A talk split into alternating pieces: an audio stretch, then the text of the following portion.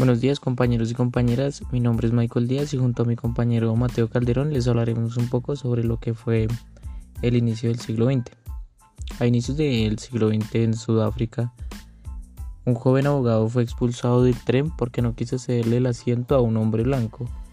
Eh, este joven, llamado Mahatma Gandhi, afirmó que no hay peor pérdida para un hombre que la del respeto por sí mismo esto desencadenó una reacción que desembocaría en el, en el fin del imperio británico, el imperio más poderoso del mundo. Tiempo después, cuando regresó a la India,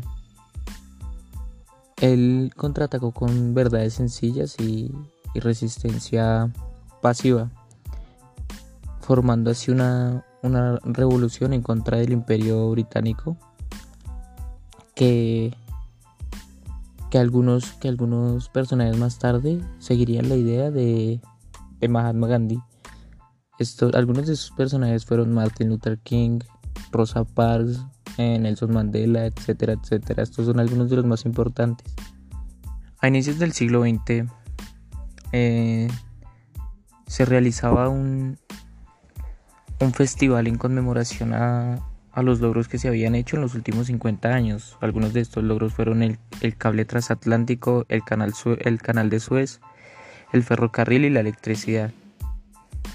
En esto podemos encontrar varios hechos importantes como la muerte de la reina Victoria, la, eh, la muerte de la reina del imperio más grande del mundo en ese entonces, quien, quien, dejó, su, quien dejó la corona a su hijo Eduardo VII.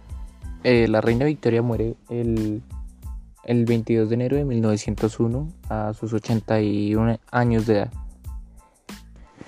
Por otro lado, el imperio que gobernaba en Rusia, eh, reinado por el zar Nicolás II, mueren miles, eh, mueren centenares de personas debido a que él los, los trataba como de personas retrógradas o personas inútiles.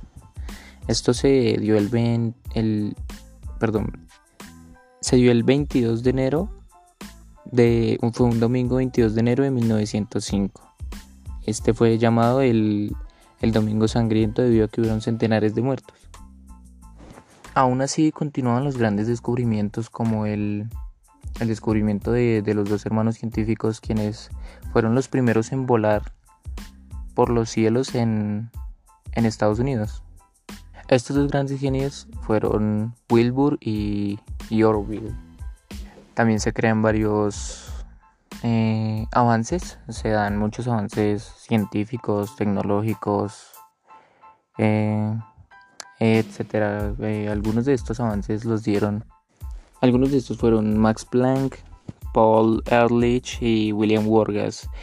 algunos de estos hicieron la, la evolución en la mecánica cuántica eh, en el constituyente para la cura de, la enfermedad de sífilis y, y, otro importante es el que hizo un buen trabajo para eliminar la fiebre amarilla y la malaria. También se crearon varias cosas que hoy en día utilizamos mucho, que son la cuchilla de afeitar, una aspiradora, eh, papel celofán y el plástico, que esto se dio en 1909.